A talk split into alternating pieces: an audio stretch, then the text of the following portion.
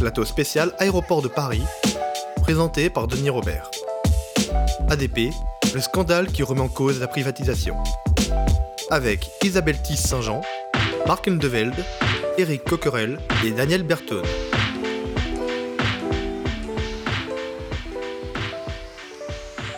Bonsoir à tous, euh, ben, je suis ravi de vous retrouver pour, euh, pour ce direct sans oreillettes, parce que je ne supporte pas les oreillettes. D'abord, elles tombent tout le temps, et puis on me dit des bêtises. Donc, euh, s'il y a des choses qui vont pas dans ce que je dis, vous me prévenez derrière. hein. Non, mais tout, va- bien aller. Je suis ravi de, de, vous retrouver tous les quatre. Avant de vous présenter, je vais vous dire pourquoi cette émission est importante pour nous. Euh, D'abord, la, première chose, c'est quand on arrive dans un pays, on débarque dans son aéroport, et un aéroport, ça fait absolument partie de la nation, du pays, de, tout, ce qui, de tout ce qui va amener l'étranger à découvrir un monde, et, que cet aéroport puisse être la propriété d'un- d'un- d'un- d'une multinationale ou d'un groupe est une hérésie. C'est une des choses à laquelle j'ai enfin, toujours pensé à ça. C'est pour ça que euh, j'ai milité ici aux médias, on était très opposés à, cette histoire de privatisation. On, s'est beaucoup bagarré pour qu'il y ait cette pétition. Euh, mais aujourd'hui, force est de constater, mais on en parlera, que même avec plus d'un million de, signatures, c'est un peu, un peu difficile. Et nous est tombé euh, euh, dessus, comme un orage, la, semaine dernière, mais ça faisait deux mois que, que Marc Andeval y travaillait, cette enquête qui est, à, mes yeux, très très importante et aux yeux de tous les gens qui l'ont lue, elle est même euh, fondamentale et elle peut changer la donne concernant la privatisation d'aéroports de Paris. Cette enquête, donc, c'est Marc Andeval qui, l'a- faite et qui, nous révèle en gros, mais on y reviendra, qu'à l'intérieur du groupe Aéroports de Paris, il existe une sous-filiale qui s'appelle Aéroports de Paris International et que cette filiale organisait et je prends des précautions quand je le dis, la corruption. C'est-à-dire qu'il y a une, une corruption un peu endémique, avec, beaucoup d'argent à la clé, une sorte de caisse noire qui existait à l'intérieur de, de- d'Aéroports de Paris, qui concerne la Libye, le pays, la, la- la Libye, et donc euh, euh, des échanges d'argent assez troubles. Et il y a une quinzaine de jours de ça, il y a eu une perquisition chez le PDG de cette branche à, à des pays, l'ancien PDG, euh, et euh, on sort ces, ces révélations. Et surtout, on raconte dans cette enquête à quel point les policiers et un certain nombre de magistrats aimeraient qu'une information soit ouverte et qu'on fasse toute la lumière sur cette affaire et sur cette histoire. Et, et on, on pense, me semble-t-il, à, juste titre, mais on en parlera, que c'est très compliqué de vendre euh, euh, un- un- une société aussi importante soit-elle, comme Aéroport de Paris, avec cette boîte à Pandore euh, dont on ne sait pas du tout euh, euh, ce que ça va devenir, ce que ça peut coûter, etc. Donc de tout cela, de cette affaire, on va en parler et on va, on va parler aussi euh, d'Aéroport de Paris, de, de tout ce qui se passe depuis le début, de pourquoi, euh, de pourquoi on en est là aujourd'hui, des, des issues qui nous restent avec, avec, avec vous quatre. Donc je vais vous, je vais vous présenter. Je, je commence par vous, Isabelle Thies-Saint-Jean. Donc vous êtes économiste et vous n'êtes pas vice-présidente du conseil régional. Vous n'êtes plus. Vous, vous l'étiez, vous êtes conseiller régional euh, euh, PS et vous, êtes, vous habitez l'Île-de-France, donc vous êtes très intéressé par cette, euh, par cette question. Et vous vous êtes engagé aussi. Mm. là-dessus aussi euh, depuis, depuis le début. Enfin, vous êtes, vous êtes On a suivi ces affaires. euh, effectivement, euh, il y a eu euh, des démarches qui ont été faites par les conseillers régionaux euh, Mm. d'Île-de-France, euh, conjointement aux démarches qui ont été faites euh, par l'ensemble des parlementaires de l'opposition concernant cette affaire, notamment autour du référendum d'initiative partagée sur lequel on aura l'occasion de lu- revenir. Vous avez lu Mediapart Vous avez lu Mediapart, ça y est. vous avez lu le Média? Donc vous avez lu l'enquête de Marc? Alors j'ai lu l'enquête euh, de Marc et effectivement ça pose des questions, euh, indépendamment de l'aspect euh, juridique, ça pose des questions supplémentaires, hein, je dirais, euh, sur la, la pertinence euh, uniquement même d'un point de vue économique euh, de, euh, de cette privatisation. C'est-à-dire qu'elle était déjà... euh, très, très, très fortement euh, à interroger, je, parle uniquement de l'aspect économique, hein, de la rentabilité pour l'État de cette opération. S'il y avait déjà toute une série de, choses qui faisaient qu'il euh, fallait qu'on se posait des questions, enfin c'est plus qu'on se pose des questions, on considérait qu'il ne fallait pas privatiser les aéroports de Paris, d'où les démarches qui ont été initiées, encore une fois, par toutes les forces de gauche écologistes et même au-delà, hein, même la droite républicaine euh, a été avec nous sur ces opérations, certaines de ces opérations. Mais là, avec euh, les révélations sur lesquelles euh, vous allez revenir, c'est clair que ça, ça voilà, comment euh, privatiser une entreprise qui, euh, qui hmm. a un énorme point d'interrogation au-dessus de son avenir C'est un élément supplémentaire. On va en parler après. Donc, je, vous présente aussi Marc, donc Marc Andevel, qui a rejoint le média pour, pour faire des enquêtes, qui travaille aussi à la, à la Tribune, qui continue à écrire des bouquins. Euh, voilà. fait pour plein de journaux. je suis pigiste. Toi, tu vas nous, enfin, on va parler ensemble de, de un peu du, back-office de, de, cette enquête et puis de, de nouvelles révélations qui, vont sortir, parce qu'évidemment, ce n'est pas du tout un coup qu'on sort comme ça, c'est qu'on va suivre ce, dossier. Donc euh, on en parlera après. En face de toi, Éric Coquerel, donc euh, député de la France Insoumise, euh, ben, merci d'être là. Vous, vous êtes aussi beaucoup bagarré à l'Assemblée contre cette privatisation. Vous avez lu l'enquête aussi? Oui, je l'ai lu. Donc ça, vous, vous, pensez aussi que ça, complique un peu la donne, en tout cas pour, le bah, gouvernement? J'allais dire que, en théorie, on va y revenir dans le détail, euh, si on prend, si on est rationnel, il n'y a pas un élément qui explique cette privatisation, qui la justifie. Mm. Que ce soit euh, les questions sociales, environnementales, de souveraineté, mais même économique. Mm. C'est pour ça d'ailleurs que la droite a signé avec nous cette demande référendaire. Euh, donc à partir de là, on se dit toujours qu'il y a un loup. c'est un problème. Et là, il y a d'autres loups qui s'ajoutent. Mm. Et j'allais dire rapidement, mais je pense que le loup qui s'ajoute, c'est, je ne crois pas en réalité qu'il soit très sain qu'une entreprise française qui euh, agit en termes de, agit sur des secteurs qui ne devraient pas dépendre du marché, sur des secteurs monopolistiques, qui assoit donc, euh, qui a une assise. Je ne suis pas certain que ça soit euh, bien qu'à l'étranger, elle agisse comme une entreprise privée. Ah oui, mais pourtant. Oui, mais je sais bien. Je sais bien, mais ça, c'est une des questions qui se posent. Parce qu'on voit bien qu'on est là sur des marchés un peu, un peu bizarres, qui euh, sont euh, de négociations avec des États, puis à certains moments euh, avec des intérêts géopolitiques, mais ça peut être aussi avoir, selon les États en, lien, ça peut être aussi des intérêts qui à certains moments sont des intérêts occultes, financiers. Donc il y a tout, un, ensemble de choses qui se mélangent, et je crois que c'est aussi ça que ça pose. Moi, je suis peut-être qu'il faut se poser la question, aéroport de Paris, est-ce que ça a vocation à être autre chose que ceux qui gèrent les aéroports français et, euh, ne pas agir comme une entreprise privée à l'extérieur avec tout. Ça me fait penser un peu à Alpha Aquitaine, cette histoire. C'est ça, c'est-à-dire que j'ai failli, failli lancer l'émission comme ça. Je, je pense pour, pour, avoir le nez dedans de, grâce à Marc depuis, depuis un moment, que ça, ça a des parfums d'affaires Elf. On en est aux prémices. D'ailleurs, Elf, au début, euh, personne n'en parlait. Comme nous, nos révélations étaient assez peu reprises, sauf il y a une dépêche AFP, mais 24 heures après, qui a un peu minoré nos révélations. Et puis, il y a eu des reprises dans la presse, on va dire, alter, mais les grands médias n'en ont pas parlé. Et il y a quand même il y a plein de révélations qui sont quand même euh, euh, un peu surnaturelles, quand on, même quand on connaît le monde des affaires. J'en citerai qu'une, c'est le fait que, donc, on va dire, le maître d'œuvre de l'ombre de cette, de cette corruption, Aéroport de Paris International, qui vendait des, des, des, aéroports clés en main à des, à, des, à des boîtes du BTP un peu partout dans le monde, était payé sur le montant du chiffre d'affaires qu'ils allaient faire. Normalement, quand on est maître d'œuvre, on doit réduire les coûts. Donc eux, leur intérêt, c'était de les augmenter, les coûts, parce qu'ils touchaient cet ennemi, enfin tu nous diras ça, pour cent sur la masse. Un aéroport comme à Tripoli, c'est 16 milliards je dis pas de bêtises Je dis une bêtise. bon.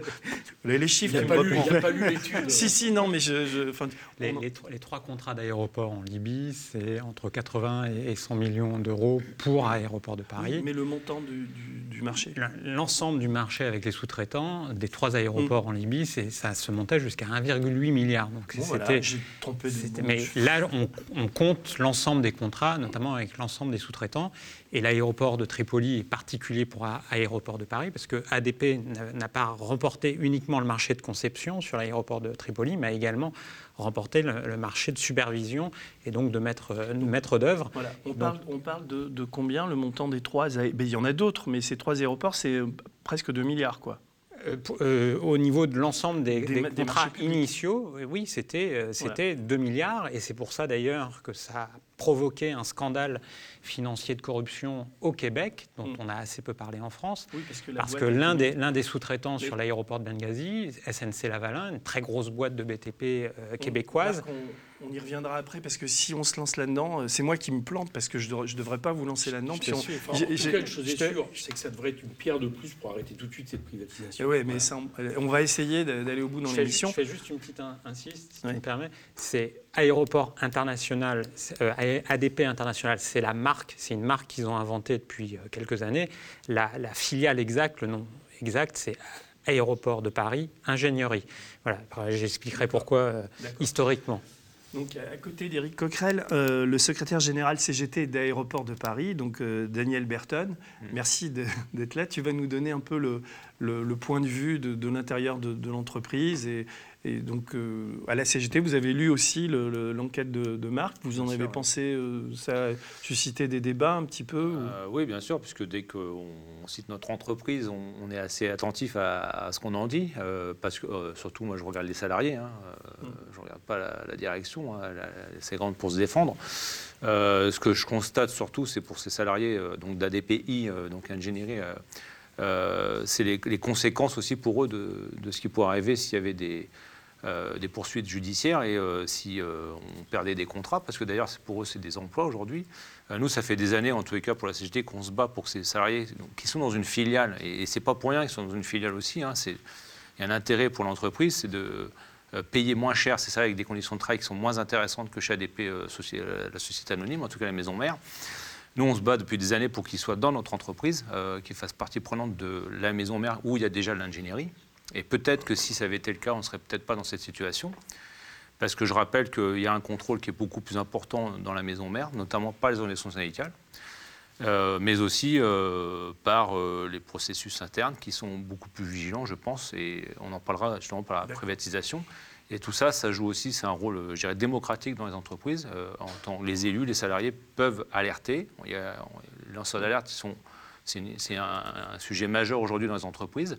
Et donc ça, ces questions-là, nous, nous préoccupent sur ces questions d'abord pour ces salariés, effectivement, parce que les conséquences, euh, c'est une recapitalisation d'ADP Ingénierie, parce qu'on a ADP n'a pas été payé sur la Libye euh, totalement, puisque euh, l'histoire euh, Oui. n'a pas permis d'aboutir à la fin à la, la construction de ces aéroports. On après. Mais va- on, rentrera sur le. On va faire l'émission en deux, en deux temps. On va regarder un petit sujet de cinq minutes qu'a monté euh, Bérénice Sevestre aujourd'hui, qui, qui résume un peu le, le- le- le- depuis le lancement de la pétition tout, tout ce qui s'est passé. On parlera un peu de, de- de l'état du dossier avant la- la- l'affaire révélée par Marc, et ensuite on, on parlera de l'affaire de Marc. Est-ce qu'on peut lancer le, le sujet à la régie, les amis? D'habitude ça marche, mais là est-ce que ça va marcher? Jusqu'ici, l'État est dans l'impossibilité de vendre ses parts dans le capital de la Française des Jeux, Engie et Aéroport de Paris. Cela pourrait être possible dès la fin de cette année. Aujourd'hui, l'État possède 50,6% du capital d'Aéroport de Paris. Si l'exécutif entend vendre des parts, la question d'une possible hausse des tarifs se pose alors. Pour éviter cela, Bruno Le Maire assure qu'un contrat de régulation entre le groupe et l'État sera mis en place. C'est du pillage de biens publics. Il y a plusieurs explications. Soit, euh, j'allais dire, un, un choix idéologique qui, à un moment donné, rend aveugle les gens. Soit, pourquoi pas, euh, favoriser certains copains, si vous voulez que je vous dise. C'est une erreur majeure sur le plan financier et sur le plan stratégique. Il s'agit de demander aux Françaises et aux Français s'ils sont d'accord pour euh, que euh, l'aménagement, l'exploitation et le développement des aérodromes de Paris-Charles de Gaulle, Paris-Orly et de Paris-Le Bourget revêtent le caractère de service public national au sens de l'alinéa de l'alinéa 9 du préambule de 1946, lequel commande qu'un service public national soit euh, propriété de la collectivité. Françaises, Français, ça n'est pour l'instant qu'un murmure. Référendum. Un référendum sur les aéroports de Paris. Un référendum pour ne pas brader ce trésor à Vinci. Un référendum surtout sur l'avenir. L'avenir que nous refusons, l'avenir que nous désirons. Voilà l'arme aujourd'hui qui les effraie. puisque le premier référendum d'initiative partagée, le premier de notre histoire, nous le permet, allons-y par le bitume des aéroports. Avant de passer à nos écoles, nos forêts, nos trains, nos maternités, nos tribunaux. Alors, ils vendent Charles de Gaulle, nous répondons référendum. Un chiffre à présent, 615 000, c'est le nombre de soutiens au référendum d'initiative partagée euh, sur la privatisation d'aéroports de Paris. Et c'est assez peu, c'est à peine 13% des signatures qu'il faut recueillir, 4 700 000 très précisément, d'ici mars prochain pour déclencher ce fameux RIP. Le rythme de la mobilisation a été divisé par deux en seulement un mois. Le référendum d'initiative partagée sur la privatisation d'aéroports de Paris aura-t-il lieu un jour? Peut-être que oui, peut-être que non. Mais l'histoire retiendra au moins une chose. L'expérience de démocratie directe qu'il représente a été sabotée de bout en bout par les médias dominants qui ont organisé le blackout autour d'un nouveau mode de consultation qui ne peut être adopté que si ses enjeux et ses modalités sont vulgarisés. Prenons d'abord la presse écrite. Dans les 30 jours qui ont suivi l'ouverture du grand débat, du 15 janvier au 15 février 2019, nous avons comptabilisé 13 000 articles de presse traitant de ce sujet. En revanche, dans les 30 premiers jours de la pétition du référendum pour Aéroport de Paris, à partir du 13 juin, on dénombre à peine 500 articles sur le sujet, c'est-à-dire 25 fois moins. Ensuite, si l'on s'intéresse au journal télévisé de 20h de France 2, on s'aperçoit que l'ouverture du grand débat a été traitée 24 jours sur les 30 premiers de la consultation, c'est-à-dire quasiment à chaque édition. Mais la pétition pour ADP, elle, n'a été abordée qu'une fois depuis son lancement, et encore seulement pour une durée de 2 minutes. Il s'agit vraiment d'une couverture lapidaire J'en profite puisque le lancement du site sur le référendum d'initiative partagée vient de se faire cette nuit pour vous dire que nous avons reçu là 253 messages de personnes qui n'arrivent pas à signer en ce moment sur le site du gouvernement. On, reçoit des messages sur erreur 404, page not found, code IDC non postal, comme une absente. J'ai euh, Guillaume Paillet qui me dit deux fois que j'essaye et ça me dit forbidden, you don't have permission to access, et ainsi de suite, et ainsi de suite. Je peux vous fournir euh, les, les, messages en question et je pense que vous en recevez vous aussi à votre tour. Est-ce que on nous avait dit que c'était la Startup Nation La question c'est, vous en parlez en permanence, du numérique, et là, il s'agit juste d'un banal formulaire informatique. On peut parler d'un scandale, notamment parce que euh, je ne crois pas que les gens de Place Beauvau et leurs développeurs informatiques soient incompétents. Pourquoi je pense pas ça? Parce que déjà, il y a plusieurs, plusieurs facteurs. Ce que je vois de la façon dont ça a été codé, il y a des bonnes pratiques qui sont là. Il y a des URL propres, il y a des contrôles de validation des champs, il y a tout un tas de choses qui ont l'air de peut-être bien foutues. Mais à côté de ça, il y a des trucs complètement délirant. Par exemple, que quand on tape son nom, son prénom euh, et ses prénoms, il faut absolument que ce soit les majuscules, les minuscules et les accents et les tirés et les espaces comme sur sa carte d'électeur. Alors que pourtant, justement, aujourd'hui encore, j'ai fait une lettre recommandée euh, à, un, automate de la Poste. Les suggestions sont beaucoup plus, euh, enfin, c'est beaucoup plus, intuitif que ce que. il devrait être capable de reconnaître Frédéric sans accent, Benjamin sans majuscule, Jean-Pierre sans tirer. C'est depuis 98 où je fais du développement. Déjà à l'époque, on avait une case à cocher pour dire dans cette base de données, sur ce champ-là, ignore les accents, les tirés, les machins. Fait au mieux, quoi. Limite, les mecs, ils l'ont fait exprès, quoi. Ils ont fait exprès de faire de cette sorte que ce soit pas possible de remplir ce formulaire sans se prendre la tête. 248 parlementaires, tous bords confondus, ont lancé une procédure pour obtenir un référendum d'initiative partagée contre la privatisation d'ADP. Ils voulaient atteindre le million de signatures et c'est fait. Il y a eu la question du référendum d'initiative citoyenne. Tel qu'il est proposé, il me semble remettre en cause la démocratie représentative, mais je crois malgré tout que nous devons donner plus de place à la voie référendaire dans notre démocratie. Et ce que je souhaite, c'est que dans le cadre de notre réforme constitutionnelle, nous puissions aller plus loin sur le référendum d'initiative partagée qui a été créé il y a maintenant 11 ans dans notre Constitution, en en simplifiant les règles, en permettant que l'initiative puisse venir de citoyens, un million de citoyens qui signeraient une pétition, et qu'elle puisse prospérer en projet de loi, et si elle n'était pas examinée par les assemblées, aller au référendum. On le voit avec, ce, court montage, il y, a, trois scandales énormes autour d'aéroports de Paris. Le premier, c'est un scandale économique, parce qu'on on comprend pas très bien, comme vous le disiez, les, justificatifs économiques de, cette privatisation. Il y a un scandale démocratique parce que visiblement tous les partis sont vent debout contre, contre cette, cette privatisation. Puis il y a un scandale médiatique puisque euh, euh, les, les, les, médias, on va dire, dominants, enfin, j'ai du mal, moi, toujours avec cette... C'est vrai qu'on n'est pas un média dominant, mais on a un média qui monte. En tout cas, les médias dominants en ont très, très peu parlé. On a vu ces, ces chiffres édifiants. Donc, j'aimerais peut-être voir avec vous ces trois aspects, euh, peut-être commencer par par vous, Isabelle, ou par vous, Daniel, sur le, côté économique, le, comment, enfin, enfin, comment on peut justifier économiquement une, une privatisation ou comme celle-là effectivement, ça a été dit tout à l'heure, on ne peut pas la justifier. C'est absolument incompréhensible. Hein. Franchement, euh, euh, même euh, si on se place, si on regarde d'un point de vue purement économique, est-ce que l'État a intérêt à faire une privatisation? En fait, pour l'instant, hein, pour l'instant, chaque année, en gros, euh, il récupère à peu près 200, euh, 200 millions, hein, euh, à peu près, de dividendes de la société qui est ADP. Puisqu'il est majoritaire, ça a été dit dans votre sujet, à, un peu plus de 50%. Chaque année, il touche aux alentours de 200 millions. Et là, l'idée, donc, c'est de, vendre avec l'espoir de toucher initialement, mais donc avant révélation, aux alentours de 10 milliards. Ces 10 milliards, les placer dans un fonds euh, qui verserait des intérêts. Et le grand argument, c'est euh, pour financer l'innovation. J'aimerais bien qu'on y revienne à un moment hein, sur euh, le financement de l'innovation, mais passons là-dessus, donc pour financer l'innovation. Et on estime que les dividendes qui, qui, proviendront de ces fonds sont pas supérieurs. Donc, économiquement, où est l'intérêt de faire ça? Où est l'intérêt de faire ça? Donc économiquement, il n'y a pas d'intérêt.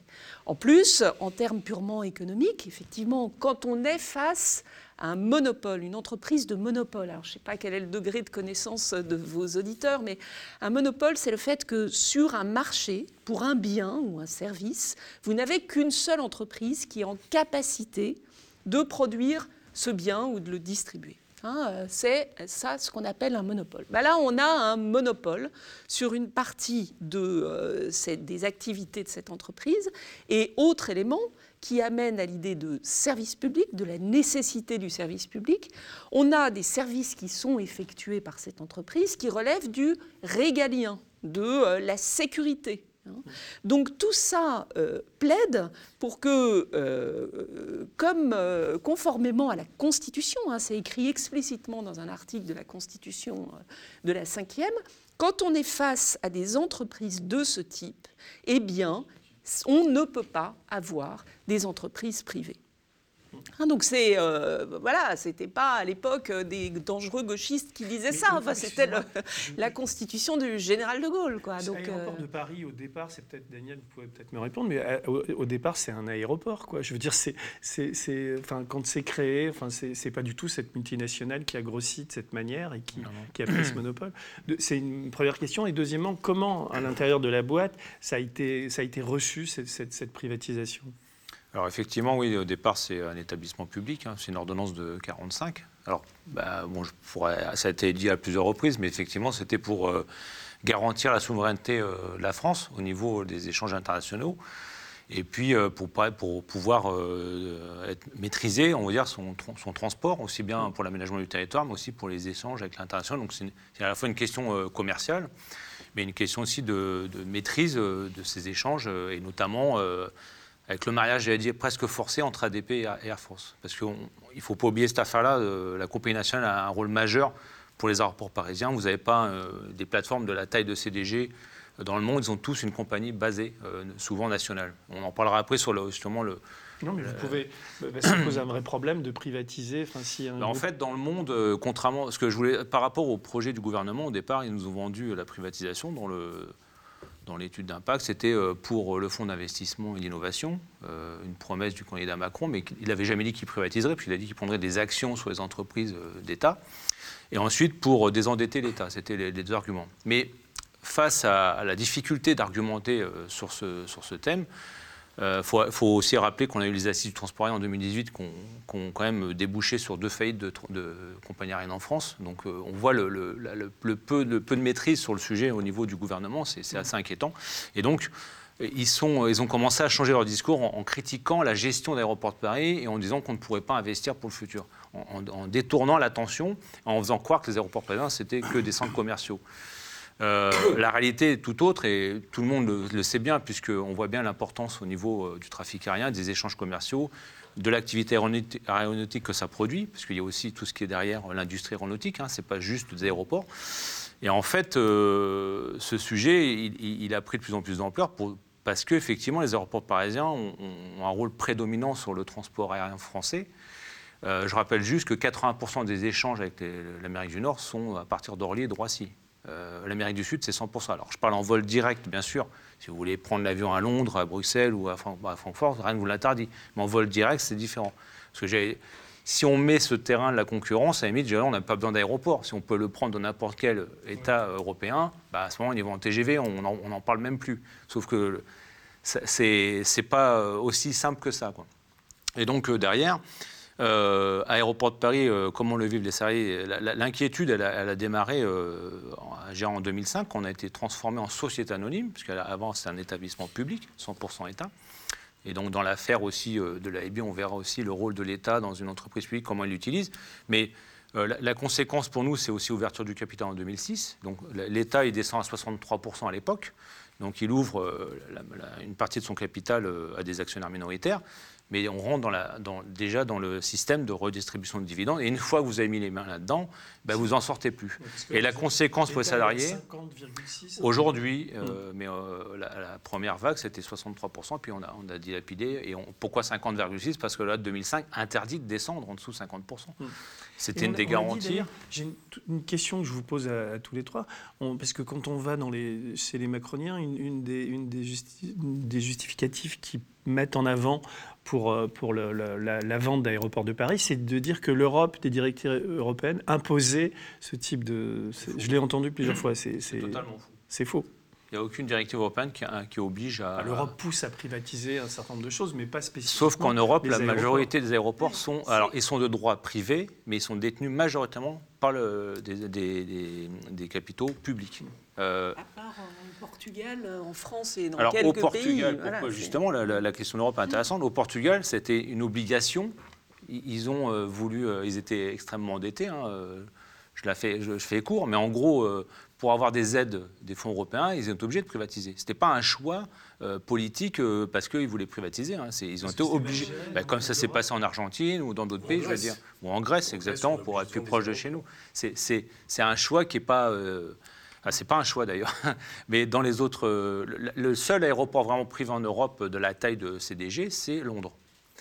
Et faut, par exemple, euh, dans le capital d'ADP, on a, on a euh, Schiphol, donc Amsterdam. Amsterdam, euh, c'est la Hollande. Et euh, Amsterdam, le- les aéroports, euh, donc Schiphol, c'est euh, l'État, c'est le ministère de l'économie qui détient 70% du, capital, 8%, euh, 8 ADP, mais aussi la ville d'Amsterdam et de Rotterdam. Donc c'est à détention majoritairement publique. Et juste pour faire court sur ce- cette démonstration, quand on a vu que KLM a pris 14% du capital d'Air France, où l'État français a, a fait des bons, quand le gouvernement et le ministère de l'économie étaient surpris, donc on voit comment ils ne voient pas venir euh, ce, cette ce- ce type de prise de participation. Et en fait, le risque, il, est- aussi pour nos aéroports. Schiphol peut très bien aussi être un, un acquéreur parce qu'il a besoin d'augmenter ses capacités. Ils sont en saturation. Et pour, euh, pour pouvoir développer sa compagnie, euh, ils, ont ils font avec Air France. Ils prennent des parts de plus importantes chez Air France pour KLM. Ils défendent leurs intérêts économiques. Et, ils peuvent très bien le faire avec les aéroports parisiens.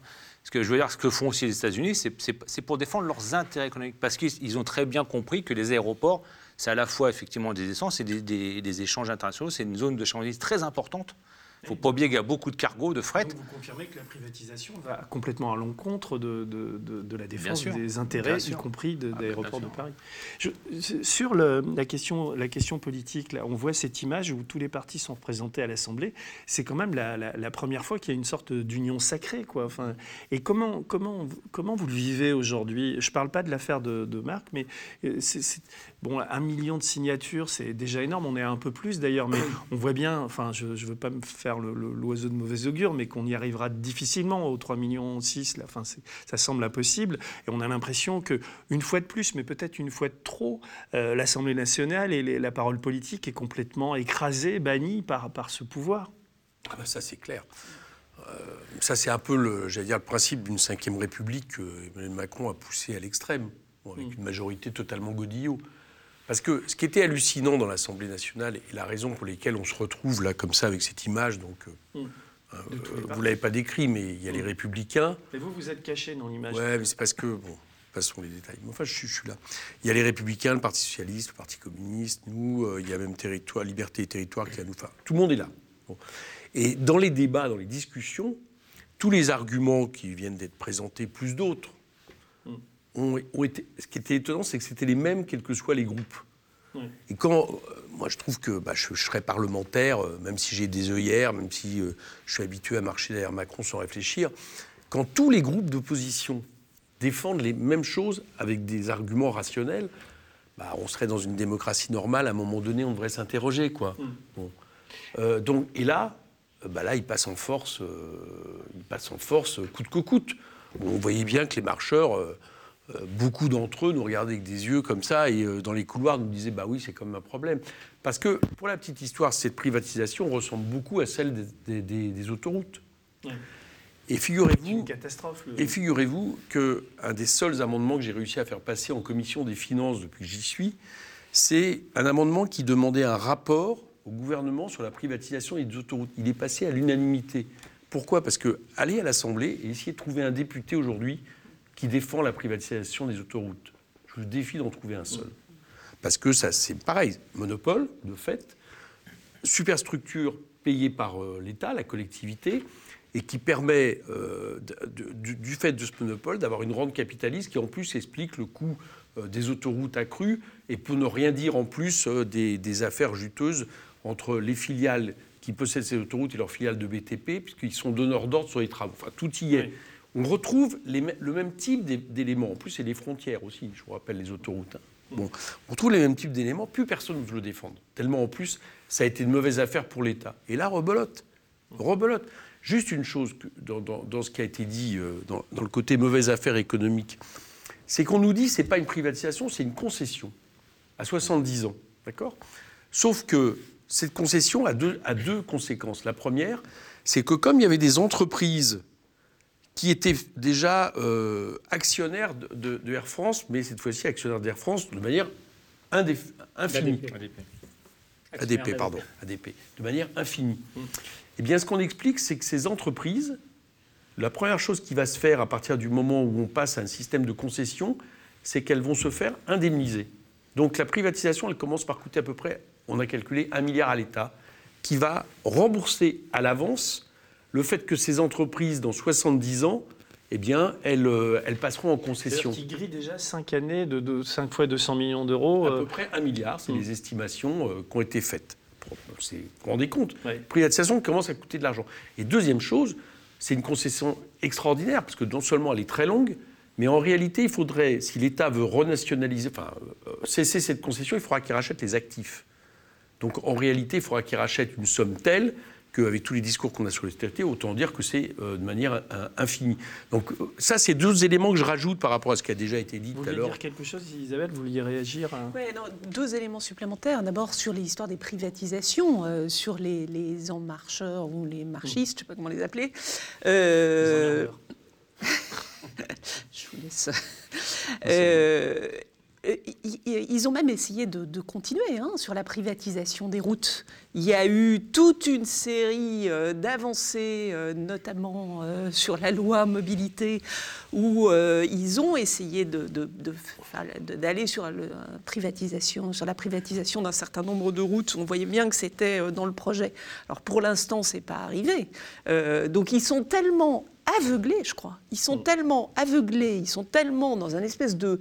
Alors, je ne sais pas euh, si c'est pour tout le monde, hein, mais je pense qu'il y a quand même une partie des gens qui sont euh, dans ce groupe qui sont totalement euh, sous perfusion idéologique et donc qui sont persuadés, qui se laissent auto-convaincre que, bah oui, c'est beaucoup plus efficace qu'en celle privée, quoi, d'un argument, mais alors que simplement, et c'est la deuxième chose que je voulais dire, euh, euh, sachant qu'au même moment, quand même, vous avez les conservateurs anglais qui font euh, machine arrière et sur les aéroports et sur le rail. hein. Bon, et- mais en plus, en termes d'efficacité, est-ce que c'est plus efficace hein? Est-ce qu'une société privée est plus efficace, oui ou non, qu'un service public ou une société qui, dont détenue majoritairement par l'État et avec l'État qui a la possibilité de réguler et de mettre un certain nombre de cahiers des charges Euh, bah, En fait, quand on regarde, euh, c'était Mathieu Plane euh, que j'interrogeais, un économiste de l'FCE,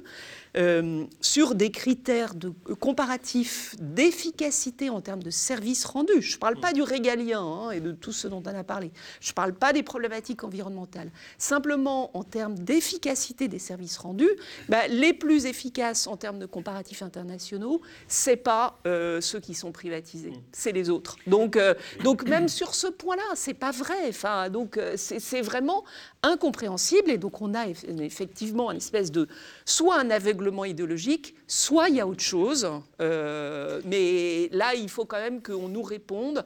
Et comme Macron s'était engagé à ce que, au-delà d'un million de signatures, eh bien, euh, il aille au référendum, on y est au million de Je vais signatures. vous donner la, la parole à Daniel et à, à Marc. Puisque vous- et mais avant, je vais faire une toute petite remarque. Pour préparer l'émission, on en a appelé, euh, enfin Thomas Borneau qui l'a préparé avec moi, l'émission, on a, on a appelé des, des députés, j'en ai eu quelques-uns au téléphone. Tous ceux que j'ai eus en off étaient absolument opposés à la, privatisation. Ils n'avaient aucun argument, euh, mais ils étaient emmerdés pour venir, pour, une question évidente de discipline de, parti.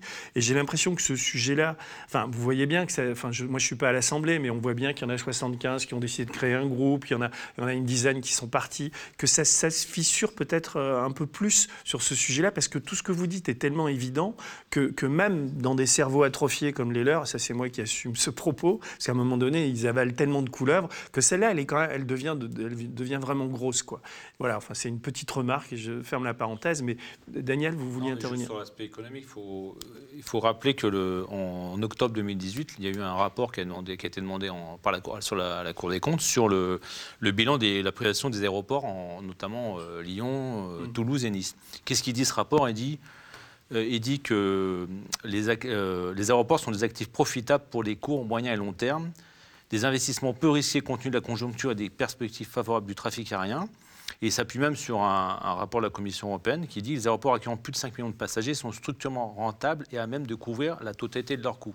Donc ça, c'était avant euh, le vote de la loi Pacte. C'est-à-dire que le gouvernement pourrait dire, bon, on s'est planté, on arrête tout. Non, ils, ont continué. On voit l'aveuglement idéologique qui s'est confirmé quand même, ce, rapport, quand il s'est confirmé factuellement par euh, Toulouse, le scandale de Toulouse en 2019, puisque c'est Eiffage qui a racheté euh, la part des, des- des Chinois. Il faut rappeler quand même, en 2015, 308 millions d'euros l'achat de Toulouse. Ils piquent dans la trésorerie pour augmenter le, le dividende. Donc ils, ils prennent le dividende perçu entre 2015 et 2020 30 millions d'euros. Ils revendent 507 millions d'euros et donc plus-value 229 millions d'euros pour les Chinois. pour les Chinois. Donc plus 74%. pour- 74%. Donc on voit la démonstration. du, c'est vraiment du pillage euh, économique de, de- de ce, de ce qui a été construit par les collectivités. Euh, là, c'est Toulouse. Mais Lyon, c'est la même affaire. Vinci est en train de faire la même chose. Il, il capte les dividendes au travers euh, des, des revenus euh, générés par l'activité. Il, il pique dans la trésorerie. Donc, euh, et c'est selon ce- laquelle- exactement ce qui se passera avec ADP. On aura le même scénario. L'hypothèse selon laquelle la seule justification de- d'Emmanuel Macron de vendre ADP, c'est ses liens avec Vinci et... Moi, je pense que c'est totalement ça. Ouais. Je pense que. Mais à part une vue de l'esprit, non, tu- vous non, auriez je- des éléments? Bah, je- je- À un moment donné, on cherche. On se demande comment on peut expliquer au bout du bout, quand les arguments s'additionnent de manière rationnelle, comment on peut expliquer que malgré tout, euh, ils votent ça. Comment on peut le faire? Bon, Alors, il peut y avoir le côté idéologique. Enfin, ça, ça explique une partie. Ça Mm. ne peut pas aller aussi loin. Donc moi, je pense que oui. Je pense qu'il y a eu un deal, personnellement. Alors, c'est des hypothèses. Donc, je le dis, c'est des hypothèses pour ne pas me faire attaquer. Mais je pense que si on se rappelle bien l'histoire de Notre-Dame-des-Landes, quand même, cette histoire s'est quand même effacée très rapidement pour Vinci. Je vous rappelle qu'il y avait des, des- des contrats qui étaient pris. Bon, Notre-Dame-des-Landes s'annule, on n'entend pas Vinci euh, hurler, etc. Euh, et là, il y a la privatisation d'ADP. Donc moi, je mets, mon, je mets ma main sur la table, que ça se terminera pour Vinci, si ce n'est totalement, en tout cas, euh, suffisamment pour leur permettre une bonne affaire, et que l'explication c'est comme euh, à peu près la politique que met en place Emmanuel Macron. hein, euh, c'est que c'est la rente actionnariale qu'il est en train de satisfaire et les grandes entreprises qui sont assis là-dessus. Donc voilà, à mon avis, l'explication. Non, mais je, je la par- Enfin, Marc, tu voulais dire quelque chose? Alors, il y a beaucoup de choses qui ont été dites. Euh, il n'y a pas qu'un aveuglement idéologique sur cette histoire. hein. Il y a un entêtement politique. Il faut savoir qu'Emmanuel Macron, quand il était ministre de l'économie, déjà il avait supervisé euh, la privatisation de l'aéroport de Toulouse en partie, mais il avait proposé à deux reprises, ça on le sait par le secrétaire d'État Vidalis qui en a fait un, ouvrage et qui a témoigné, il a à deux reprises demandé à François Hollande et à Manuel Valls de privatiser déjà à l'époque Aéroport de Paris quand il était ministre de l'économie. Donc oui, pendant sa campagne, il n'en a pas parlé. Ce n'était pas inscrit dans son programme, ce qui d'ailleurs explique que sa majorité renacle, on va dire, tout petit peu, mais en tout cas est mal à l'aise, on va dire, par rapport à ce projet-là. Et ils sont mal à l'aise d'autant plus qu'il y a en fait euh, euh, pas qu'un entêtement politique, il y a également énormément de zones d'ombre. On a évoqué le fonds d'innovation, qui est le seul argument euh, proféré par l'État et par le gouvernement pour justifier pour justifier la privatisation par le système de concession. C'est-à-dire, en gros, on a besoin de l'argent et on va mettre ça dans des euh, activités économiques de, de l'avenir. Bon, la Cour des comptes a expliqué dans un rapport salé que ce mécanisme était complexe et opaque. Ça, c'est pour le fonds d'innovation. Concernant les besoins de financement, qui n'est pas un argument, d'Aéroport de Paris. Aéroport de Paris, avec les redevances qu'ils reçoivent des compagnies, et notamment la compagnie nationale Air France, et c'est pour ça qu'Air France est opposée à la privatisation, très fortement, parce que les redevances aéroportuaires, en fait, c'est une machine à cash pour ADP mais, et pour l'actionnaire État, on en a parlé. Et donc, dans ce système-là, Aéroport de Paris est une société aujourd'hui profitable. Euh, elle n'a pas besoin d'investissement qui, pourrait justifier, à la rigueur, une concession comme une concession euh, autoroutière. Euh, et là, je ne suis pas dans l'idéologie. Là, je suis simplement, si on regarde l'aspect purement économique des choses. C'est encore mieux.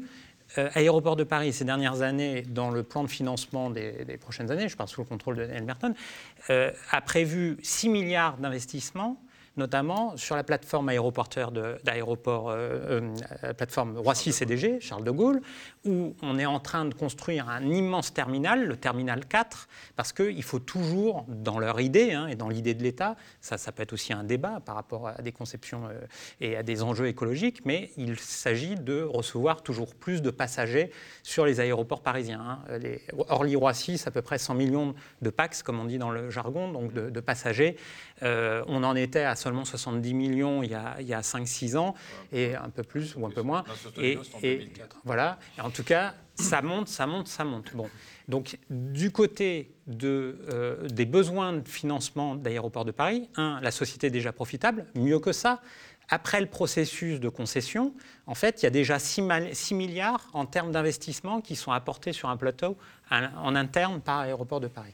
Donc ça, c'est déjà deux éléments. Et enfin, pour finir sur les zones d'ombre, j'ai fait une précédente enquête dans, euh, dans, le monde diplomatique où je décryptais à la fois les lobbies autour de l'opération et également les lobbies à l'intérieur même de l'État, c'est-à-dire qui pousse pour cette privatisation. Bien évidemment, il y a Emmanuel Macron depuis le début, il y a également le PDG actuel d'Aéroport de Paris, Augustin de Romanet, ancien haut fonctionnaire, ancien directeur de cabinet de Jean-Pierre Raffarin, qui est très, très, très intégré à une partie de la Macronie, ancien secrétaire général adjoint à l'Élysée, mais également...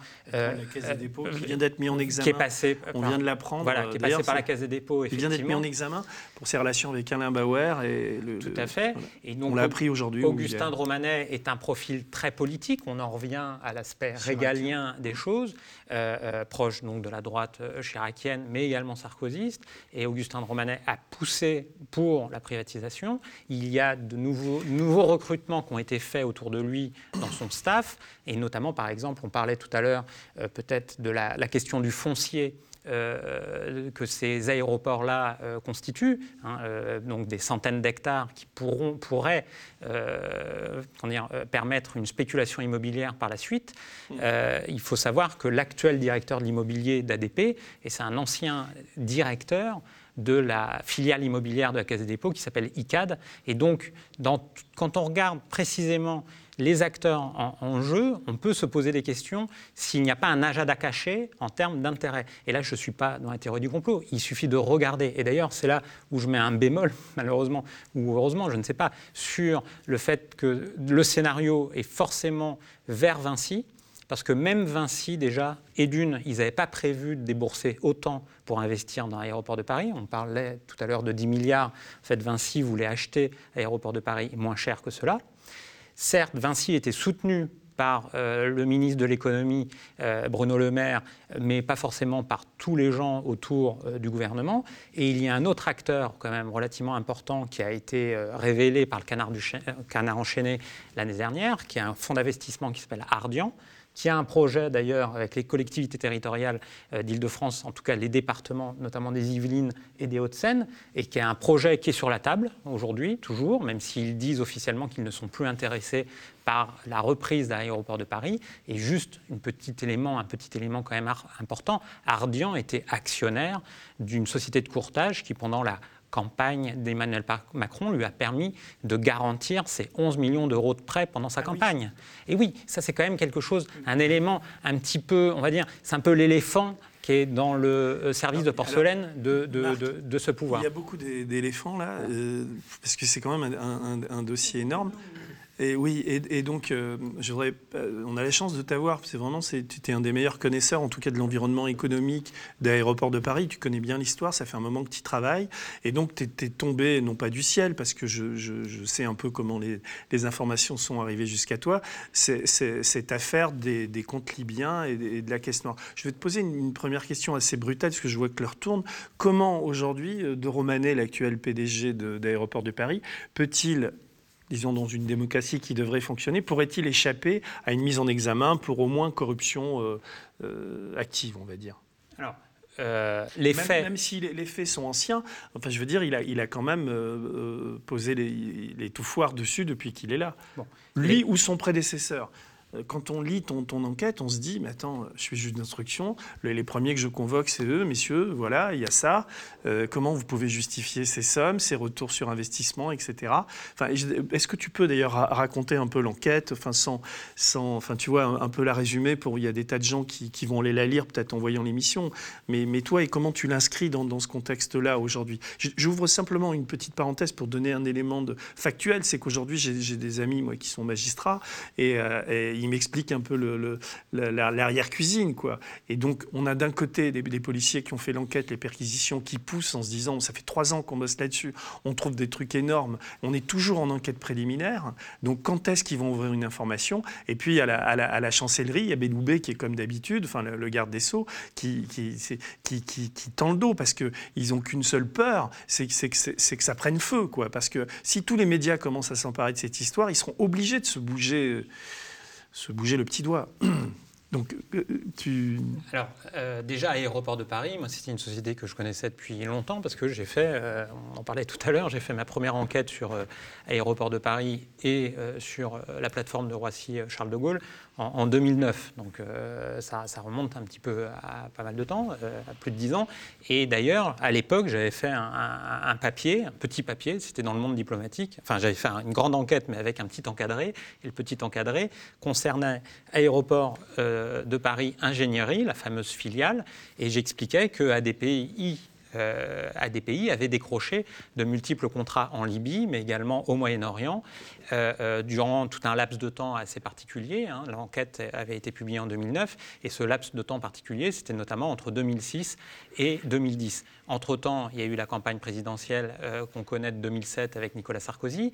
Il y a eu, au niveau du terrain libyen, ça on l'a vu sur d'autres dossiers, et notamment le dossier des soupçons de financement de la campagne électorale de Nicolas Sarkozy, un, un fort activisme diplomatique de l'État français vis-à-vis du régime de Kadhafi entre 2005 et 2007, quand Kadhafi est revenu sur la scène internationale, euh, euh, réintégré, on va dire, sur la scène internationale. Et donc là, le gouvernement français a poussé énormément d'entreprises à essayer de décrocher des contrats dans ces pays-là.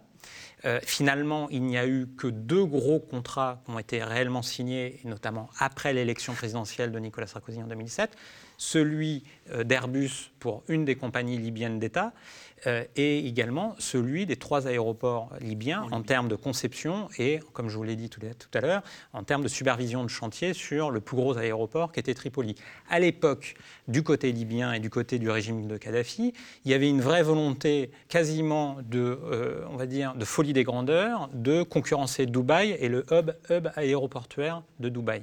Parce que ça, c'est un terme technique euh, anglo-saxon qu'on n'a pas utilisé depuis, tout le début de l'émission, qui est l'aspect stratégique aujourd'hui des hubs aéroportuaires qui permet de multiplier les correspondances avec les fameux euh, vols long courriers.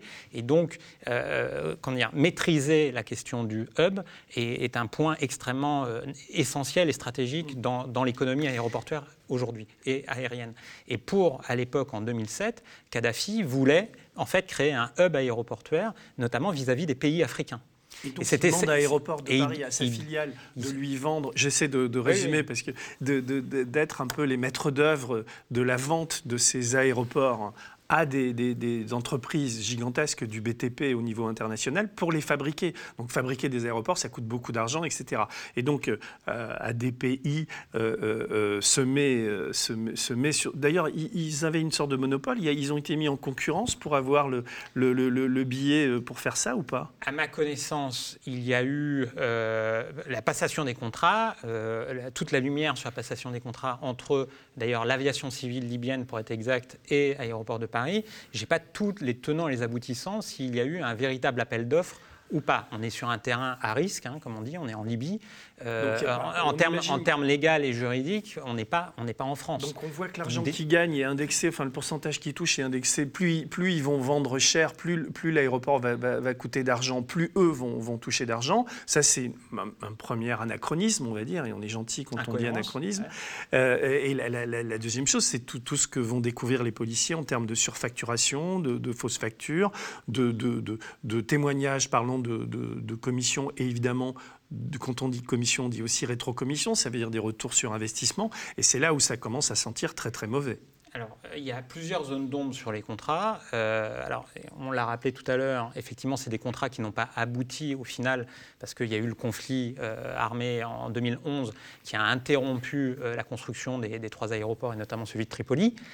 Pour ADP, officiellement, la société a perdu de l'argent sur ces contrats. En réalité, après enquête, on s'aperçoit qu'ils n'ont pas perdu particulièrement d'argent. Ils ont perdu de l'argent sur l'ensemble du contrat qu'ils auraient dû euh, récupérer. Mais en fait, ce qui est très intéressant, notamment dans un des rapports qu'on dévoile, euh, que je dévoile à travers l'enquête, c'est que sur la partie déjà en partie construite de l'aéroport, il y avait à peu près 20 à 30 du, du, bâti qui était construit. Et en réalité, Aéroport de Paris a gagné a touché plus, notamment parce qu'ils ont facturé beaucoup plus que ce qu'ils avaient déjà livré, et aussi les sous-traitants. Ils touchaient un pourcentage sur les sous-traitants, comme tu l'as rappelé, et également le pourcentage sur les sous-traitants était anormalement élevé, c'est-à-dire en, moyenne 3 à 4 et là, ça se montait à plus de 7 Et donc, ça, c'est des incohérences, c'est moins qu'on puisse dire.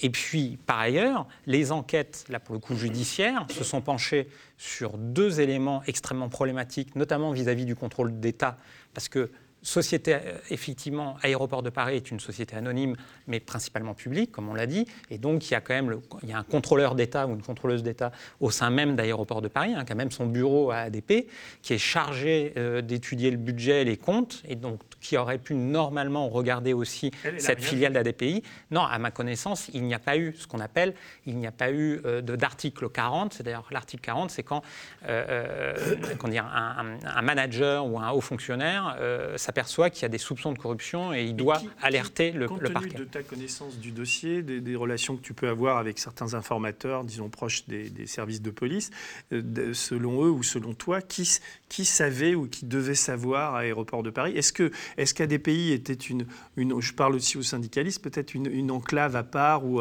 euh, qui avait finalement pas grand lien avec, avec la, boîte principale? Ou alors est-ce qu'il y avait des gens qui savaient et qui ont, qui ont fermé des yeux? Et comment ça a pu durer aussi longtemps Alors, il y, a, plusieurs choses. Parmi les zones d'ombre, c'est qu'au sein d'ADPI, donc ADP Ingénierie, il y a deux filiales étrangères qui posent question, et notamment par rapport euh, au travail des enquêteurs aujourd'hui, une filiale qui est au Liban qui s'appelle ADPI Middle East et une autre filiale donc qui a été créée pour l'occasion pour les contrats libyens qui s'appelle ADPI Libya. Et cette filiale-là, ADPI Libya, a même été co-créée avec un proche du régime de Kadhafi et même de l'un des fils de Kadhafi qui s'appelle Saadi Kadhafi.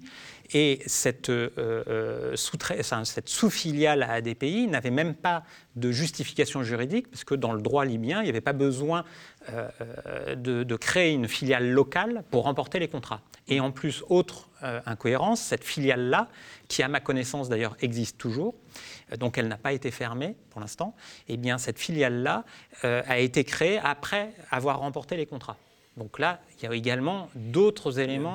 Il y a un petit souci. Pour, pour, répondre à ta question, au sein d'Aéroports de Paris, et notamment d'ADPI, à ADPI, bien évidemment, tout le monde connaissait, ou en tout cas une partie des salariés connaissait très bien à la fois ADPI Middle East, qui était d'ailleurs une manière aussi de payer à l'étranger euh, des salariés euh, via du dumping social hors du droit français. Il y a des euh, d'ailleurs. Vous il des... ça, la CGT Middle East, on connaissait, oui.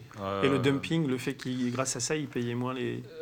non, on ne savait pas. bon, on n'avait pas tous les éléments que Marc a, a pu obtenir. Ce, ce, qui est sûr, c'est qu'on avait euh, émis des doutes quand même sur la création de ces filiales dès le départ. Il y a eu, c'est quand c'est passé dans les instances. Alors, il faut savoir que moi, je suis représentant pour ADP SA, euh, donc, euh, et chez ADP I, il y a aussi des instances avec des élus.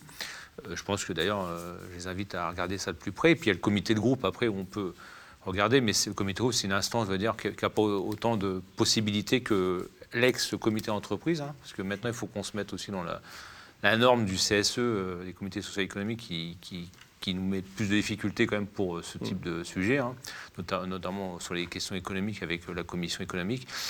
non, on n'a pas tous ces éléments, mais on peut encore s'en saisir dans le cadre de nos instances. on regardera dans le cadre de la commission économique, par exemple, ce que l'on peut faire. Est-ce que, euh, euh, la chancellerie, le pouvoir, le parquet économique et financier peut tenir, euh, compte tenu des informations qu'on a sorties, qu'on va encore sortir dans, cette enquête préliminaire, ou, est-ce qu'obligatoirement il va y avoir une, ouverture d'information Alors, juste pour revenir à la direction d'ADP, ils ont annoncé à l'AFP, qui a repris notre enquête la semaine dernière, que, donc ça c'est Augustin de Romanet qui qui a fait parler sa communication, qui a expliqué que euh, deux enquêtes externes avaient été lancées en 2017, donc dix ans après les faits. Euh, bon, ça, clair... Oui, pour, et notamment pour se couvrir juridiquement. Et notamment, pourquoi en 2017 Parce qu'il y a le processus de privatisation qui est engagé, et bien évidemment, par rapport à d'éventuels investisseurs internationaux et pas uniquement nationaux. Donc là, on peut penser à des capitaux étrangers. Hein. On a bien vu des capitaux chinois investir dans Toulouse, donc il n'y a pas que Vinci, c'est ça que je voulais dire. Eh bien, euh, en potentiel investisseur, bien évidemment qu'ils vont avoir du mal à investir une certaine somme d'argent dans ADP s'il y a euh, des soupçons de corruption sur une partie de l'activité d'ADP. Donc après, ils peuvent couper les branches, hein, comme on dit, c'est-à-dire euh, fermer des activités, mais sauf que ADPI comme ADP Management, qui est les deux euh, départements, on va dire, de la marque ADP internationale, sont un peu euh, ce qui est le plus intéressant pour des investisseurs étrangers, notamment pour Vinci, qui a un développement international, dans ADP, en plus de la spéculation immobilière. Vinci, quand ils achètent ADP, ils achètent ADPI aussi parce que les compétences, les compétences en interne également, les architectes. d'accord si, si, non, mais il y a. Alors, pas, après, ce n'est pas un, débat trop technique, mais la, ADP a créé une direction de l'international. Parce que ADP, c'est l'ingénierie, on va dire. Il y a la direction de l'international qui, elle, s'occupe de prendre des, des, prises de participation, comme ils ont fait les aéroports turcs.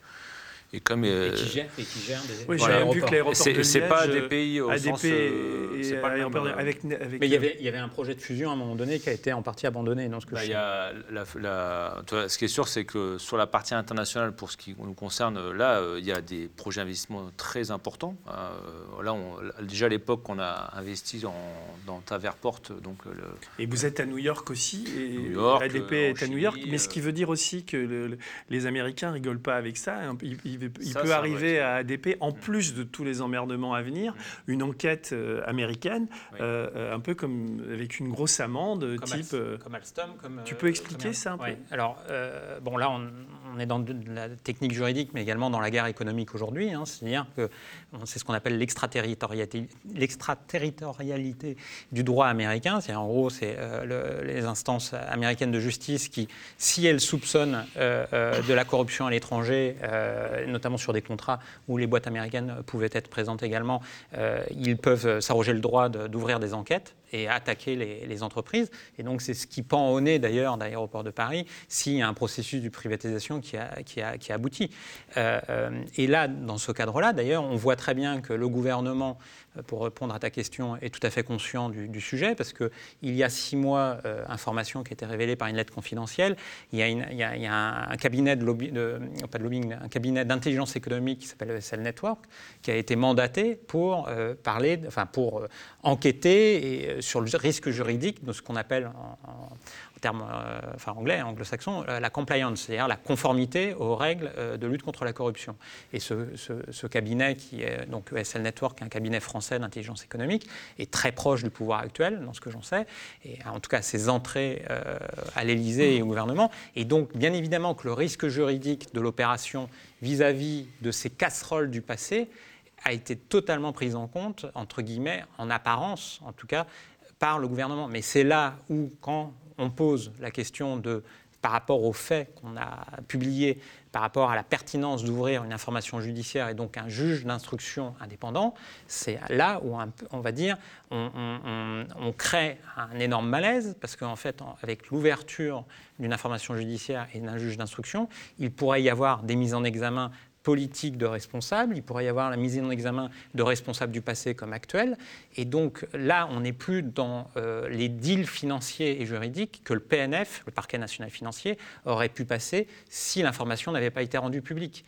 Et c'est d'ailleurs pour ça que, euh, on va dire, il était important de rendre publiques ces informations-là, parce que sinon, il aurait été euh, facile pour le pouvoir actuel, et y compris par les- les- les- le pouvoir judiciaire, de, de- de- de- de passer un deal financier avec Aéroport de Paris pour, en gros, dire oui, il y a peut-être eu des choses qui n'étaient pas très correctes par le passé, mais on va- vous allez payer une amende et on va... On euh, c'est voilà, c'est la tablette magique, on oublie tout. Parce qu'il ne faut pas oublier, à travers ce dossier-là, qu'on touche euh, à des questions justement régaliennes en termes de contrôle d'État et également de réseau politique. Je pense que l'article que tu as écrit et même cette émission qu'on fait ce soir, j'espère qu'elle va être historique un jour. C'est-à-dire que pour l'instant, on est nous euh, euh, aux médias, on n'est pas les seuls puisque Reporter a suivi, Basta, enfin on a plusieurs sites qui nous, qui nous suivent, mais ça reste sous les radars, on va dire, des, des, des grands médias. Et, euh, et- et- et j'ai l'impression que c'est comme une, une cocotte minute. Quoi. À un moment donné, ils vont pas pouvoir tenir quand même à, à- à- à museler les juges, à museler les flics. Ils, ils musellent déjà assez de monde. Enfin, comment, on, gère ça? Comment on peut faire? Comment vous réagissez en tant que politique euh, face à, ce type de, scandale en devenir. Bah, moi, je, vous trouve optimiste sur le fait qu'il ne puisse pas. Parce que ça fait quand même plusieurs années où, euh, et là ça s'est accéléré, où je trouve qu'il y a une instrumentalisation euh, du parquet et de la justice à des fins politiques. Mais on n'a jamais vu ça, là, je suis bien d'accord. Et donc, à partir de là, où tel, tel dossier s'accélère tout d'un coup, y compris quand c'est des dossiers politiques, pour notre part, on l'a subi il n'y a pas si longtemps que ça, et puis tel autre euh, ralentit. Bon, euh, aujourd'hui, le parquet, enfin, la, la- la fable d'un parquet indépendant du, du, du pouvoir politique et du ministère et de l'exécutif, c'est une fable. Donc, euh, euh, il peut y avoir aussi ce qu'on appelle un peu le, côté édredon, c'est-à-dire, euh, justement, l'affaire ne rebondit pas. Vous évoquez, alors vous me direz, bon, ça fait un peu test complotiste, et c'est d'ailleurs ce qu'ils nous disent, hein, qu'on dit, bah oui, c'est bizarre, mais vous évoquez le fait que pour l'instant, aucun grand média s'en est saisi. Je faut remarquer une chose, le chef de l'État, il y a deux jours, a lancé tout d'un coup un sujet en parlant de séparatisme. D'accord? Sans aucun élément objectif sur euh, le développement de listes séparatistes. Il a lancé ça, euh, qui est un mot évidemment encore plus fort que communautariste.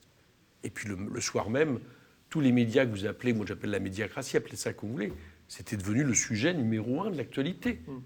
dans les débats, dans les interventions.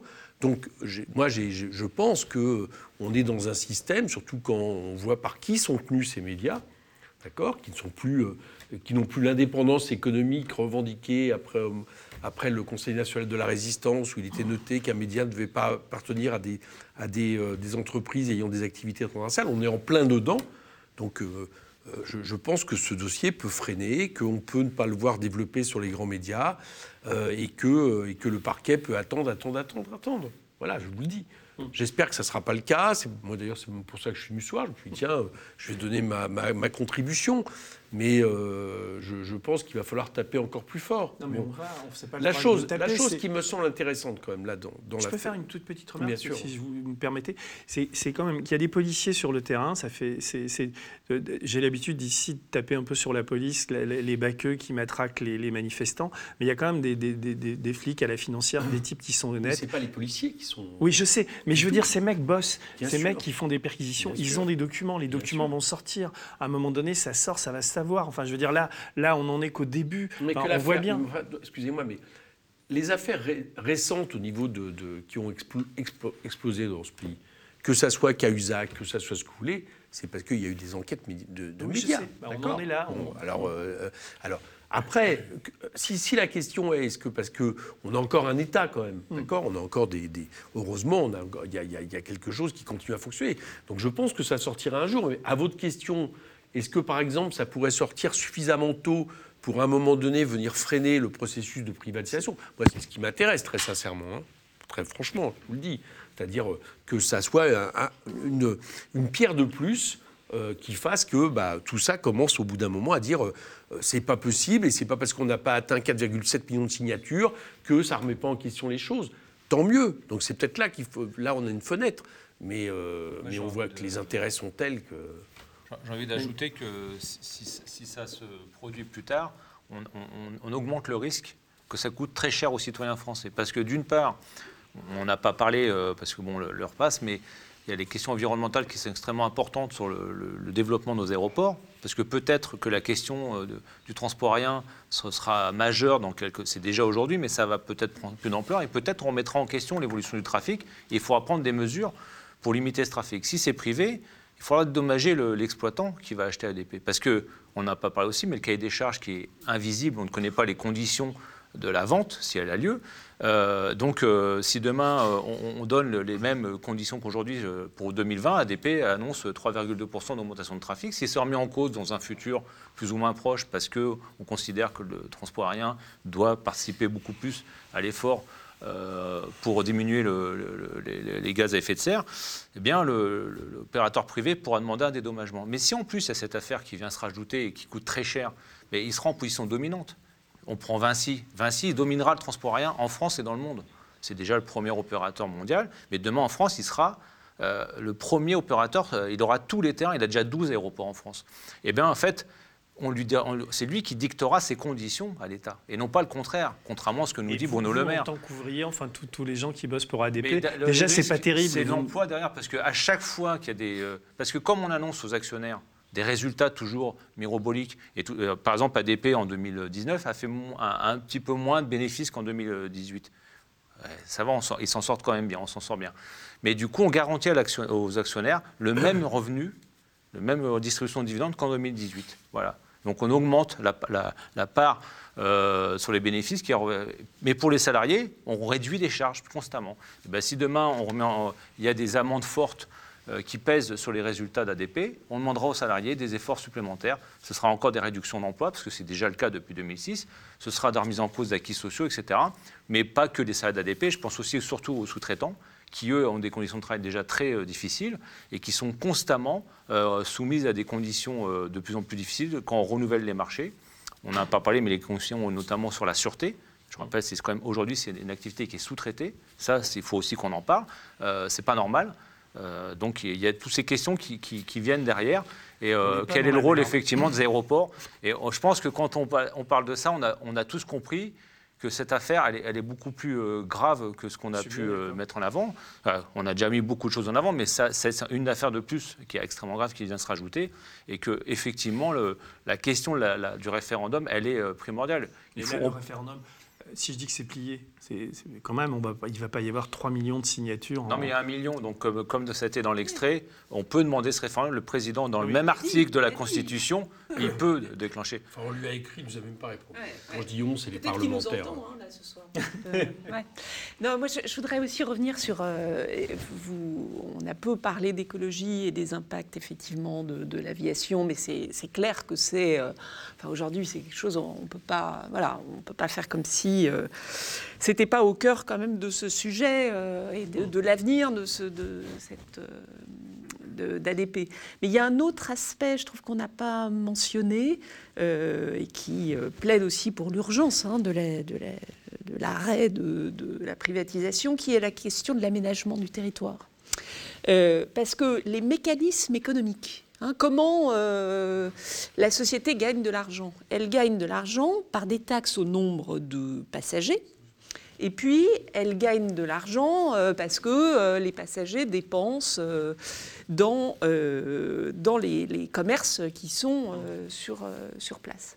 C'est comme ça qu'en fait, ils dégagent de l'argent. Et euh, le- la, la difficulté, c'est que vous avez, pas, euh, vous avez des pistes qui sont limitées. Et donc, vous ne pouvez pas faire venir éternellement, enfin je parle sous contrôle, hein, mais euh, vous ne pouvez pas faire venir éternellement un trafic plus important. Vous pouvez essayer d'augmenter, mais il y a un moment, euh, ça s'arrête. Et donc, à ce moment-là, ça plaide pour des vols long courriers, au détriment des vols de plus euh, courte euh, durée euh, à l'intérieur de l'espace national. Alors ça ne veut pas dire hein, qu'il faut continuer à prendre l'avion systématiquement quand il y a du train, euh, mais dans des parties du territoire où éventuellement, et je pense en particulier euh, bah, aux Outre-mer, hein, euh, au territoire d'outre-mer. euh, bah, vous euh, pouvez avoir une pression hein, en cas de privatisation en ce sens-là. Donc ça, c'est un élément supplémentaire qu'on n'avait pas mis euh, sur la table pour le sortir. Sur l'histoire de euh, comment réagir face à ça, euh, quoi faire, est-ce qu'il faut... euh, désespérer complètement? Moi, j'ai le sentiment que la première chose, d'abord, je pense que voilà, faut, faut saluer le travail que vous avez fait, mais la première chose, c'est qu'il faut faire œuvre de pédagogie. C'est-à-dire que c'est quand même extrêmement complexe. Hein. Euh, Il y a euh, des interlocuteurs dans tous les sens. Déjà, le dossier de la privatisation est très complexe. Donc, euh, moi, bien sûr, hein, il y a un problème autour des médias et de la possibilité de faire entendre aujourd'hui une parole d'opposition, une parole construite, d'avoir du temps pour débattre, pour expliquer les choses. Mais il y a aussi une pression à la facilité dans le moment dans lequel on est. Si on a un dossier complexe, il y a quand même un fort risque pour que, du coup, les autres médias, et pas forcément euh, parce que, euh, voilà, euh, pour des raisons qui sont des raisons qui ont pu être données, mais en termes de complexité tout simplement du dossier, eh bien, l'affaire ne sortira pas. Moi, je suis quand même, je reste, même si je suis très très inquiète de la situation du pays et de la situation de la démocratie aujourd'hui, hein, et de la, façon dont ça fonctionne, je reste quand même relativement optimiste sur le fait que une affaire de ce type-là, si vraiment elle doit, elle a la dimension euh, qu'on peut imaginer, je ne vois pas euh, qu'éternellement elle puisse être étouffée. Alors ça, c'est- à dissocier, à mon avis, de, euh, de, la question de la privatisation. Oui, de toute façon, il faut que, euh, il faut que cette privatisation ne se fasse pas. Enfin, euh, tous les arguments sont sur la table. Euh, et d'autant moins qu'il y a ce risque-là, et j'ai commencé tout à l'heure par ça, c'est-à-dire que quand vous avez un risque de ce type-là, euh, en plus l'opération financière euh, faite par l'État, bah, elle devient encore plus incertaine et encore plus invraisemblable. Donc euh, voilà, moi je reste quand même euh, optimiste, il faut que... euh, J'aimerais bien, mais je sais pas, c'est dur d'être optimiste là, mais on va essayer quoi. Mais chez Uburois, tout, tout, est, tout est difficile. hein. Là, c'est, Ah, il y a- ça continue. chose, si je peux me permettre, il y a aussi un autre enseignement dans ce qu'on vient de dire. C'est que euh, il faut toujours se méfier quand on commence à ouvrir le capital d'une entreprise publique. Voilà. Je dis ça parce qu'on est en train de nous faire le coup avec la SNCF, avec une transformation, au nom de l'ouverture à la concurrence, une transformation de statut de la SNCF. Euh, ils nous ont juré, exactement comme pour Engie, parce que je vous rappelle, il y a trois entreprises hein, qui Oui, sont privatisées en même temps. Ils nous ont juré de la même manière qu'il avait été juré à l'époque que le capital resterait euh, à l'État, sauf qu'ils sont en train de préparer tout ce qu'il faut pour l'ouvrir. Et le jour où vous commencez à ouvrir le capital, eh bien, la première chose qui se passe, et ça s'est passé pour ADP, c'est qu'avant même de savoir si c'est privatisé entièrement, l'entreprise se comporte comme une entreprise capitaliste normale, qui agit sur le marché et qui est soumise aux lois du marché. Et moi, la question euh, qui est posée ici, c'est pas seulement euh, euh, qui détient le capital, c'est qu'est-ce que, qu'est-ce que fait cette entreprise? Une entreprise qui agit sur l'intérêt général, qui est une frontière, qui, ça a été dit, agit sur la question de l'aménagement du territoire, sur la question de l'écologie. Donc ce n'est pas au marché de dicter si on ouvre un quatrième terminal ou pas. C'est, euh, je veux dire, euh, c'est à, la, nation, c'est à, ses représentants, quelque part, à un moment donné, de dire est-ce que c'est bon pour euh, d'autres critères que les simples critères de rentabilité? Le jour où vous commencez à ouvrir ça, vous le mettez en bourse, etc., le verre est dans le fruit. C'est ça qu'il faut voir. Et la suite, la conséquence, pourquoi on a réfléchissons aussi à pourquoi nous avons quand même autant de mal d'avoir les 4,7 millions de signatures. Je pense que alors ça, vient du, du, logiciel, ils ont lancé un truc euh, qui ne tenait pas la route, ils se sont débrouillés pour qu'il n'y ait pas de communication, etc. etc. Mais c'est aussi que les gens ont déjà affaire à ADP, qui est une entreprise qui marche dans un système de marché et qui se comporte, et on le voit là, on le voit avec cette affaire, parce que cette affaire, qu'est-ce que ça révèle? C'est qu'à un moment donné, cette entreprise se comporte à l'étranger, non pas, on va dire, comme une entreprise éventuellement française qui pourrait faire de la coopération pour aider à construire un, aéroport, ça, pourrait, s'entendre, mais pour d'autres logiques, et notamment des logiques de marché, de rentabilité, plus peut-être des certaines logiques euh, crapuleuses. Bon, donc c'est ça qu'il faut dire. Voilà, il faut méfiez-vous dès lors qu'on ouvre les, commence à ouvrir le capital qu'on qu place sur des, sur des, actions des entreprises qui, qui n'ont rien à faire dans, dans, un, système marchand, et eh ben le verre est dans le fruit. Bon, je, vous, je, vous, remercie. Je sais que ça semble long ou court, je ne sais pas. En tout cas, moi, ça m'a semblé court, mais il faut qu'on, qu ça fait presque une heure et demie, qu une heure vingt qu'on parle. Euh, merci vraiment à vous d'être là. Nous, on essaie de, on essaie de, on, on, essaie de réfléchir à tout ça. On essaie par des émissions comme ça, ou, ou surtout par des, des enquêtes, d'essayer de, d'apporter un, peu de, un peu de justice et de vérité dans, ce, dans cette Macronie qui en manque beaucoup. Et on va continuer, Marc. On sort des, la, la, semaine prochaine, euh, donc lundi, on sort un énorme truc. Non, pas lundi. Non, pas tout de suite. Attends. non, mais on va sortir des choses, on va continuer, on va essayer de les pousser. Merci à, à tous les quatre et puis à bientôt sur le, pour le média. Je vais faire comme les nuls, tu sais, à la fin des émissions, ils pleurent papier.